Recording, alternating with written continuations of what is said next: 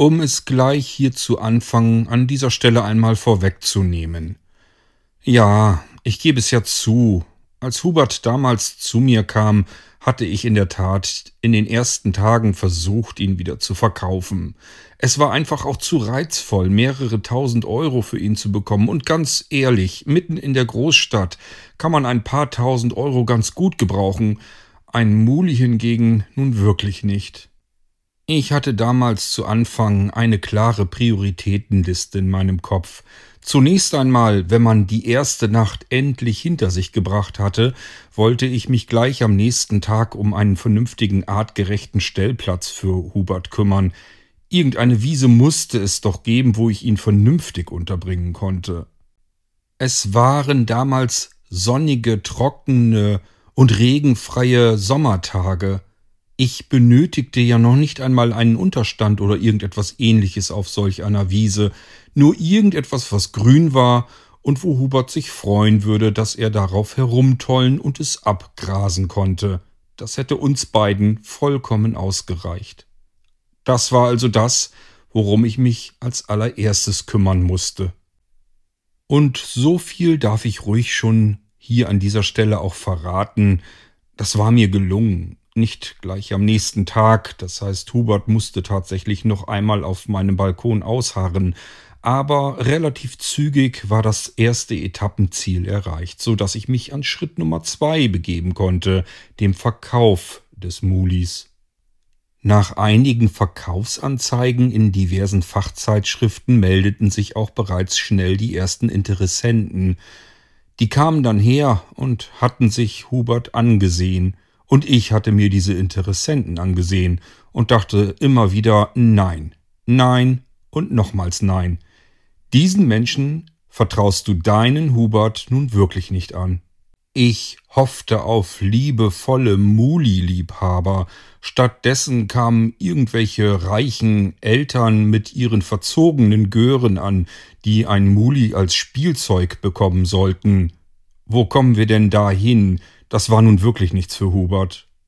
Eine Kunststoffgranulatfabrik suchte einen Esel eigentlich für die Grünflächen hinter und um die Fabrik, einfach als billigen Mähroboter.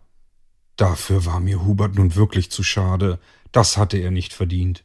Dann suchte jemand ein stabiles Tier für sein lebendiges Karussell, mit dem er sich auf diverse Jahrmärkte begab. Ein fahrender, windiger Viehhändler brachte dann mein persönliches Fass zum absoluten Überlaufen. Er wedelte mit einem Bündel Geldscheinen vor meiner Nase herum und warb damit, mir gleich sofort das Geld auf den Tisch legen und Hubert mitnehmen zu können. Dann spreizte der Experte in aller Grobheit die beiden Kiefer von Hubert weit auseinander, so dass Hubert kurz quietschte, nur um ihm ins Maul schauen zu können, in welchem Zustand sich seine Zähne befanden. Mit Wut im Bauch verwies ich diesen Mann vom Grundstück. Dann ging ich zu Hubert und kraulte ihm versöhnlich hinter dem Ohr. Nein, Hubert, das hat ja alles keinen Zweck. Am besten bleiben wir beide zusammen, sagte ich leise zu ihm, natürlich wissend, dass er mich sicherlich nicht verstehen würde. Aber dann war ich mir doch nicht mehr so ganz sicher. Ganz vorsichtig lehnte Hubert sein Maul an meinem Kinn an, und bevor ich es mich versah, ging er mit seiner vollgesabberten Unterlippe einmal quer durch mein Gesicht bis zur Stirn nach oben. Das sollte sicherlich der Verlobungskuss sein. Seither sind Hubert und ich ein Paar. Doch das sind alles spätere Geschichten, die ich vielleicht ein anderes Mal erzähle, wenn es gehört werden will. Wir gehen also am besten erst einmal wieder zurück in die Nacht, in der Hubert und ich uns unser gemeinsames Dach zum ersten Mal teilten im wahrsten Sinne des Wortes, das Dach meiner Eigentumswohnung. Aber meine Wohnung haben wir ja immer noch gar nicht erreicht. Nach wie vor stehe ich mit dem stinkenden Muli im Fahrstuhl, der wiederum im Begriff ist, gerade nach oben zu fahren, ohne dass ich weiß, wer oben auf uns warten würde. Wenn's gut liefe, wäre dort Achim, der uns an der Tür abholen würde. mit meiner weit geöffneten Wohnungstür. Allerdings war ein Zeichen ausgemacht, das fehlte. Es könnte also genauso gut sein, dass oben Frau Sulke, meine neugierige Nachbarin, vor der Tür steht, in der einen Hand einen halb gefüllten Müllbeutel, den sie nach unten bringen möchte, in der anderen Hand einen Gehstock, den sie eigentlich gar nicht benötigte, außer wenn sie auf der Straße war, um damit nach rüpeligen Kindern zu wedeln, die sie fast überfahren hätten mit ihren Fahrrädern. Mit jedem Zentimeter, den der Fahrstuhl langsam nach oben ruckelte, machte ich mir mehr Sorgen, dass es vielleicht Frau Sulke sein könnte, und die Spannung stieg, allerdings nur bei mir. Hubert war vielmehr damit beschäftigt, das zweite Muli im Spiegel voll zu sabbern. Mit einem groben Ruck waren wir zu zweit im zweiten Stockwerk angekommen und die Fahrstuhltür öffnete sich langsam. Mein Herz stand still.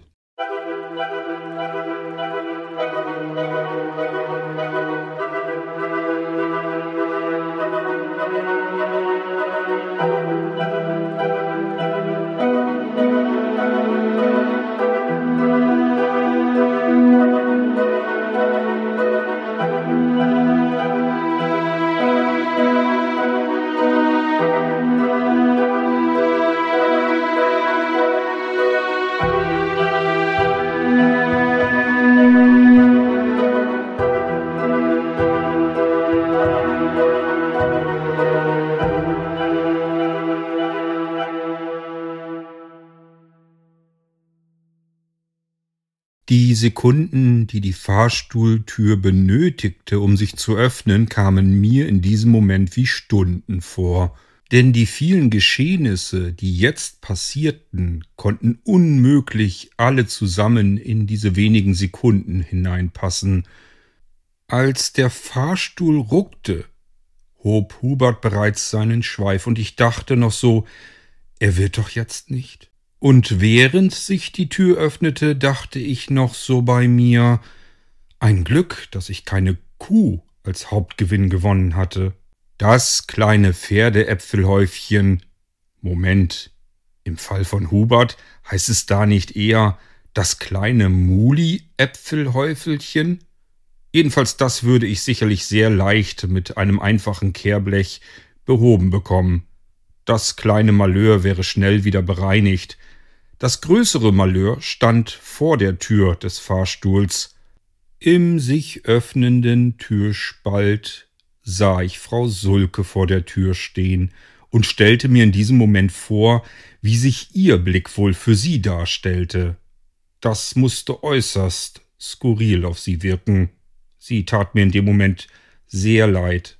Benommen würde sie sicherlich gleich mit einem Kreislaufkollaps einfach nach hinten weg auf den Flurboden fallen. Das kontaminierte Zwiebel-Muli-Gasgemisch entlud sich mit der öffnenden Tür natürlich in das Treppenhaus. In Gedanken sah ich durch Frau Sulkes Augen. Es war ein mystischer Moment. Ich blickte auf die beiden plüschigen Pobacken von Hubert, sein Hinterteil war ja nach hinten gerichtet zur öffnenden Tür hinaus, und Frau Sulke war nicht besonders groß, sie würde wahrscheinlich direkt darauf starren. Sicherlich war der Schweif nach wie vor etwas nach oben gerichtet, während sich der Darm von Hubert nach unten entleerte.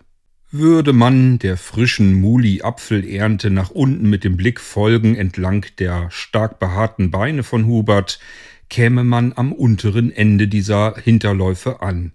Ungläubig würde man sicherlich an den rot-weiß gestreiften Ringelsöckchen mit den Augen hängen bleiben, die von Achim gespendet sich um die Hufe des Vierbeiners zerrten. Dann blickte ich durch die Augen von Frau Sulke wieder etwas weiter nach oben über den Rücken von Hubert hinweg. Dort grinste mich ein langes, dunkles Gesicht mit langen Ohren über das Spiegelbild des Fahrstuhls an. Dicht in die Ecke gedrängt sah ich mich selbst stehen, in der einen Hand immer noch das Handy haltend, wartend auf die Textnachricht von Achim und in der anderen Hand gleichfalls einen Viertel voll Beutel mit Zwiebelstückchen und dem Strick haltend, der zum Hals des Mulis führte. Dieses Bild mit seiner unmöglichen Duftkulisse konnte Frau Sulke gar nicht heil überstehen, sie würde in sich zusammensacken, und ich konnte noch nicht einmal mich aus der Ecke herausretten, um sie noch vor dem Fallen auffangen zu können. Ich schloss meine Augen, um wieder zurück in meinen eigenen Körper zu fahren und nicht mehr durch Frau Sulkes Augen diesen Anblick länger ertragen zu müssen. Sag mal, wollt ihr jetzt da drinnen übernachten? Nun mal los, ich denke, wir haben keine Zeit. Erschrocken öffnete ich wieder meine Augen. Meine Fantasie. Sie hatte mir einen Streich gespielt, und zwar einen ganz üblen. Vor dem Fahrstuhl stand glücklicherweise nicht meine neugierige Nachbarin Frau Sulke, sondern Achim. Gott sei Dank, dachte ich. Geistesgegenwärtig steckte ich schnell das Handy in die Hosentasche zurück und griff in den Beutel mit den Zwiebelstückchen, nahm sogar gleich drei Stückchen auf einmal in die Hand und hielt sie links neben dem Kopf von Hubert. Dieser drehte den Kopf, versuchte an die Stückchen heranzukommen und versuchte dann doch tatsächlich im Fahrstuhl sich zu drehen, was natürlich unmöglich funktionieren konnte. Als er bemerkte, dass es so wohl nicht funktionieren würde, legte er dann endlich den Rückwärtsgang ein, ging einen Schritt nach dem anderen langsam aus dem Fahrstuhl zurück, immer wieder den Kopf nach links neigend, um an die Stückchen heranzukommen, die ich natürlich ein Stückchen weiter nach hinten hielt, so dass wir gemeinsam den Fahrstuhl langsam aber sicher verlassen konnten. Mir persönlich viel zu langsam, aber schneller ging es offensichtlich nicht mit Hubert. Das Muli hatte nun den Fahrstuhl verlassen, ich noch nicht. Hubert stand draußen auf dem Flur des Treppenhauses, und ich versuchte mich an ihm vorbeizuräkeln. Genüsslich kaute er auf einem der Zwiebelstückchen herum, das er erfolgsverwöhnt ergattern konnte. Bevor auch ich die Fahrstuhlkabine verließ, trat ich noch einmal mit ordentlichem Schwung in Huberts Hinterlassenschaft hinein, das kleine Souvenir, das er dem Fahrstuhl hinterlassen hatte. Während wir ein 180-Grad-Wendemanöver einleiteten in Richtung meiner Wohnungstür, schloss ich die Fahrstuhltür wieder. Vielleicht rief sich in diesem Moment jemand den Fahrstuhl nach unten zusammen mit Huberts Mulidünger darin. Ein Problem, um das ich mich in diesem Moment wirklich nicht kümmern konnte. Ich hatte ein viel größeres Problem, Muli in Wohnung zu bekommen. Vielleicht jetzt noch in etwa drei Meter von meiner geöffneten Wohnungstür entfernt. Achim ging voran, vor dem Kopf des Mulis und ich links neben Hubert. Ich schob etwas an seiner linken Pobacke nach vorne, um dem ganzen Nachdruck zu verleihen. Wir hatten doch keine Zeit. Und so war es auch. Frau Sulkes mächtiger Schlüsselbund klapperte von innen an ihrer Wohnungstür. Jeden Moment würde sie diese einen Spalt weit öffnen, um in den Flur zu schauen. Sie würde einen Eselpopo erblicken, daneben mich, Achim vielleicht schon nicht mehr, aber auf jeden Fall wäre das ein so großes Rätsel, dass sie ihre Wohnung natürlich verlassen und das Treppenhaus neugierig begutachten würde. Achim, fang und lock das Muli damit in die Wohnung. Ich versuch die Sulke so lange abzulenken.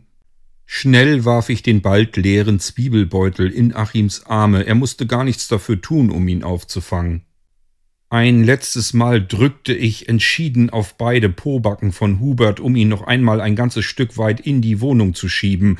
Dann ging ich vor die Tür von Frau Sulke und stellte mich so davor, damit sie unmöglich direkt auf meine geöffnete Wohnungstür starren konnte. Die Wohnungstür meiner Nachbarin öffnete sich einen Spalt breit und wie erwartet lugte ein faltiges, neugieriges, rundes Gesicht hindurch. Frau Sulke, einen wunderschönen guten Abend wünsche ich Ihnen. Das ist aber ein Zufall. Ich wollte gerade eben bei Ihnen klingeln. Kaum zu glauben, was? Immer noch schaute das Hinterteil von Hubert aus meiner Wohnungstür heraus, doch ich machte mich davor so breit, dass Frau Sulke hoffentlich nichts davon erkennen konnte. Ach, Sie sind's, Herr Pollmann. Ja, das hätte man sich natürlich auch denken können. Wer sonst hätte so spät im Treppenhaus noch Krach machen sollen? Haben Sie so spät noch Besuch? Ich habe doch eben Schritte gehört vor der Wohnungstür, oder nicht? Ja, ja, was für ein Glück, dass wir unsere Frau Sulke hier im Haus haben. Einbrecher hätten hier wirklich erschwerte Arbeitsbedingungen. In der Tat wollten Freunde von mir und ich eine kleine Feier veranstalten. Wenn Sie nichts dagegen haben, wissen Sie, ich habe doch diesen Preis in der Zeitung gewonnen, und das wollen wir ein wenig feiern. Es könnte also vielleicht ein wenig lauter werden, deswegen wollte ich eben Bescheid geben. Sie trat nun ganz vor ihre Wohnungstür und versuchte immer wieder, am liebsten durch mich hindurch, aber zumindest doch an mir vorbeizuschauen. Vielleicht könnte sie noch den ein oder anderen besuchenden Menschen in meiner Wohnung sehen auf die Weise. Ich trippelte von links nach rechts und von rechts nach links, um ihr immer wieder die Sicht erneut zu versperren. Plötzlich hielt sie in ihrem kleinen Tänzchen um mich herum inne und zupfte mit der Nase in der Luft herum. Bah, was stinkt denn hier so fürchterlich im Treppenhaus? Das ist ja kaum auszuhalten. Haben Sie wieder mal vergessen, Ihren Müll runterzubringen und ihn tagelang in Ihrer Wohnung behalten? Oh, das, äh, das wird wahrscheinlich unser Zwiebeleintopf sein. Meine Freunde haben da ein ganz neues Rezept, das sie ausprobieren wollen. Es soll furchtbar riechen, aber ganz köstlich schmecken. In diesem Moment rumste es tierisch laut, irgendetwas musste umgestürzt sein, vielleicht ist auch einfach die Decke vom Wohnzimmer nach unten auf den Fußboden gekippt. Dadurch den Bruchteil einer Sekunde abgelenkt, schoss Frau Sulke an mir vorbei und hatte nun den Blick frei auf die geöffnete Wohnungstür von mir. Herr Pollmann, eine Kostümparty? Das hätte ich Ihnen ja gar nicht zugetraut. Das Pferdekostüm sieht ja hinten richtig echt aus. Nur die Socken sollten Sie vielleicht ausziehen, die sind ja nicht wirklich stilecht. Nein, so etwas, dass ich zum Abend hin so etwas Lustiges noch zu sehen bekomme, Herr Pollmann. Auch ich blickte mich um, und gerade eben verschwand der Mulihintern bei mir im Flur zur Küche hin. So wie der Hintern des Mulis verschwand, erschien der Kopf im Flur, von Achim. Ähm, Achim, ist, ist alles in Ordnung? Es hat eben so laut gerumst. Ja, ja, ist, ist schon alles okay. Hubert hat leider nur die Flurgarderobe umgeschmissen. Als er sich im Spiegel gesehen hatte, hatte er sich wohl erschrocken.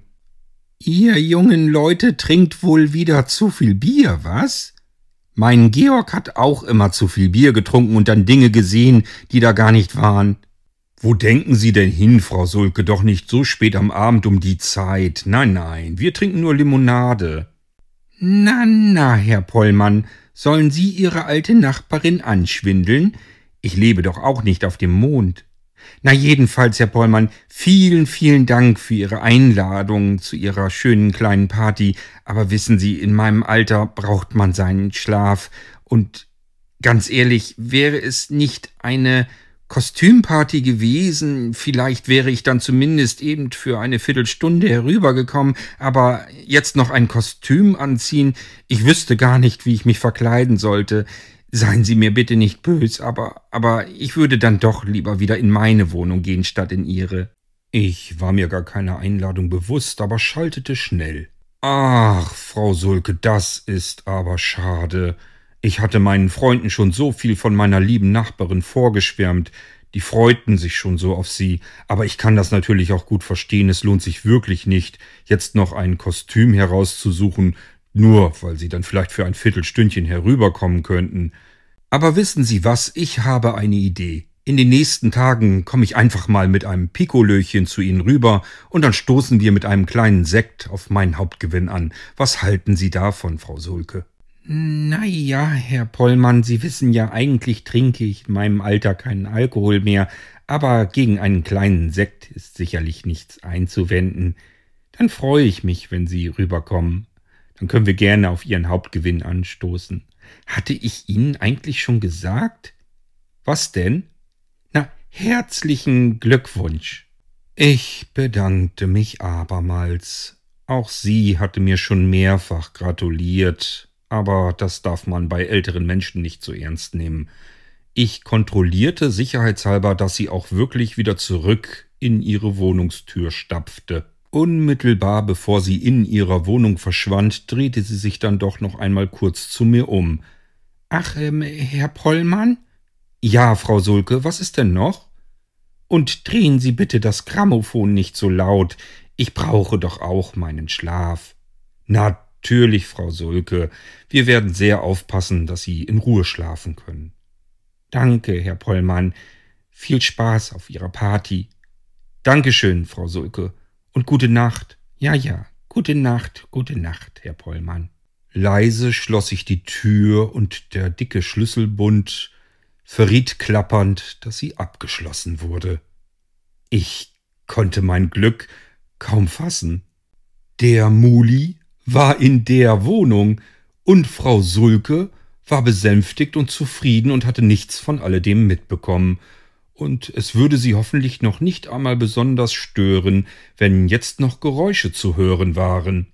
Unglaublich.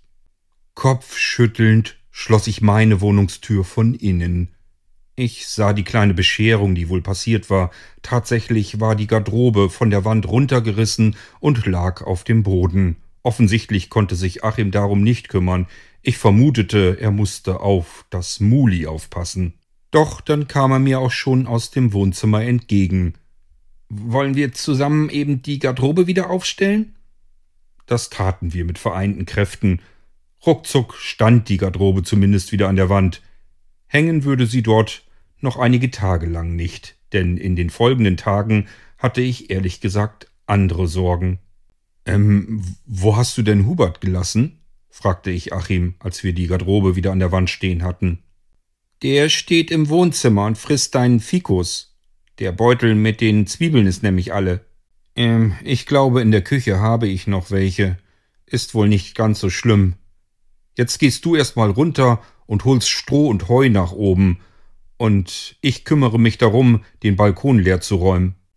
Nach über einer weiteren Stunde saßen Achim und ich auf den Küchenstühlen im Wohnzimmer vor der geöffneten Balkontür. Völlig erschöpft stießen wir mit einem Wisselbacher Gewürzhopfen an. Ich hatte einen Sechserpack in meinem Basispaket enthalten mit auf den Weg bekommen. Natürlich prosteten wir auch Hubert zu, der Wasser aus seinem schicken Emailletopf auf dem Balkon stehen schlabberte, dann wieder auf dem Heu herummümmelte, während er in seinem Strohbett stand. Sicherlich war diese absolute Notlösung alles andere als artgerechte Haltung eines Mulis, aber für diese Nacht würde es hoffentlich gehen. Hubert jedenfalls schien es zumindest auf meinem geräumigen Balkon zu gefallen. Er döste bereits ein wenig, es sah so aus, als würde er träumen von dem abenteuerreichen Tag, den er hinter sich gebracht hatte, zusammen mit Achim und mir. Endlich konnte ich dann auch, wenn auch sehr spät in der Nacht, duschen gehen, während Achim auf Hubert aufpasste. Dann konnte auch Achim endlich nach Hause fahren, und ich bezog die Couch mit einer Wolldecke, um möglichst nahe bei Hubert bleiben zu können. Ich knipste das Licht aus. Der Mond schien durchs Fenster und warf einen Schatten mit zwei Eselsohren an die Wohnzimmerwand. Gute Nacht, Hubert. Schlaf schön.